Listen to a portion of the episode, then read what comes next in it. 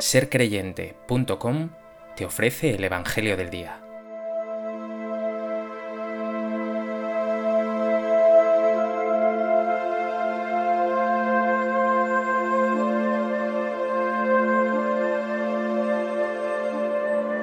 Del Evangelio de Juan.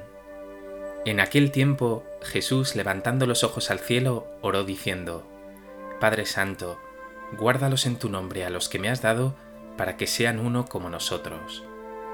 Cuando estaba con ellos yo guardaba en tu nombre a los que me diste, y los custodiaba, y ninguno se perdió sino el Hijo de la perdición, para que se cumpliera la escritura. Ahora voy a ti, y digo esto en el mundo para que tengan en sí mismos mi alegría cumplida. Yo les he dado tu palabra, y el mundo los ha odiado porque no son del mundo, como tampoco yo soy del mundo. No ruego que los retires del mundo, sino que los guardes del maligno. No son del mundo, como tampoco yo soy del mundo. Santifícalos en la verdad, tu palabra es verdad. Como tú me enviaste al mundo, así yo los envío también al mundo.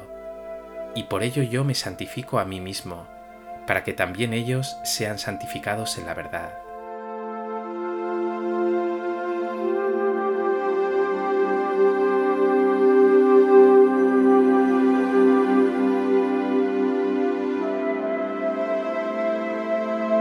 En el Evangelio de hoy Jesús continúa con esa solemne oración al Padre, conocida como oración sacerdotal. El Señor sigue orando por nosotros, por ti, para que estemos unidos, para que no sucumbamos a los valores del mundo, sino que seamos siempre testigos de su reino de justicia y de amor.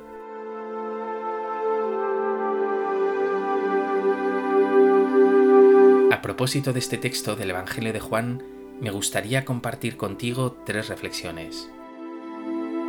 En primer lugar, vemos cómo Jesús sigue en oración. Su intimidad con el Padre es total, abre su corazón ante Él. Y en esa oración pide al Padre por nosotros, por ti. Padre Santo, guárdalos, protégelos, cuídalos. Pero Jesús añade algo más en esta oración, una intención muy particular. Dice Jesús al Padre, que sean uno como nosotros. Jesús pide al Padre que nos concede el don de la unidad, que no vivamos en la ruptura divididos por el pecado, los rencores, las envidias, los egoísmos, que son siempre obra del diablo, es decir, del diabolos, una palabra que significa el que divide. La obra del Espíritu, por el contrario, es la unidad, la comunidad, el amor, el entendimiento, porque así es Dios en sí mismo. Ahora pregúntate qué reina en tu vida. ¿Cómo es tu vida con tu familia, tus amigos, tus compañeros de trabajo, tu prójimo? ¿Reina la unidad y la comprensión o te entregas fácilmente a la división y a todo aquello que rompe la unidad?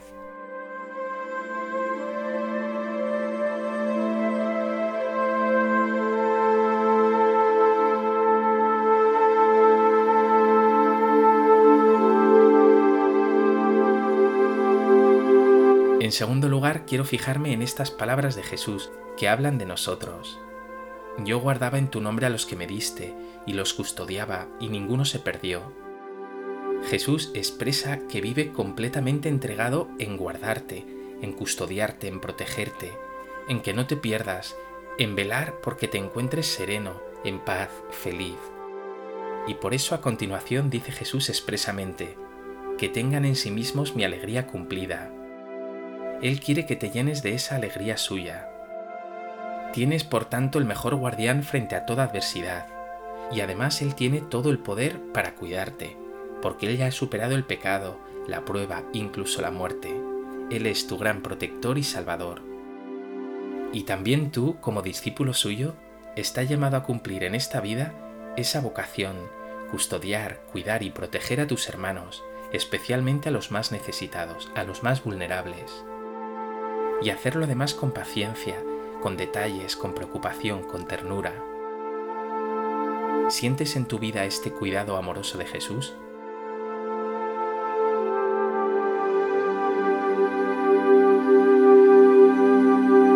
¿Cuidas tú de aquellos que Dios te ha confiado?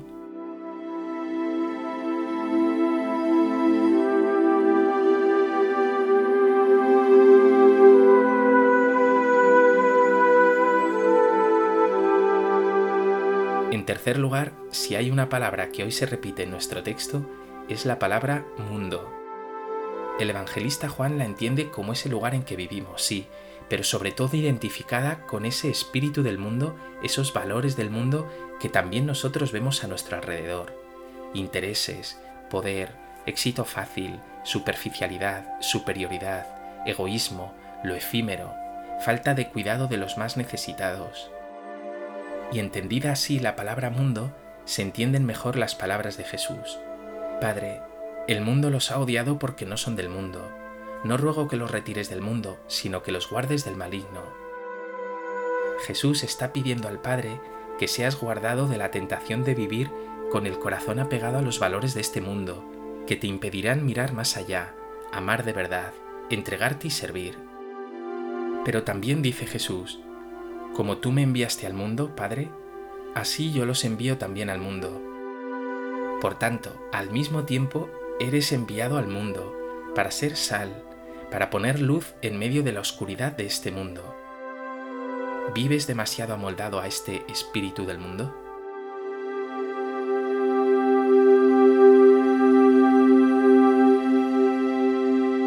¿Tu vida es luz en medio de la oscuridad o has dejado que el mundo apague completamente esa luz que hay en ti?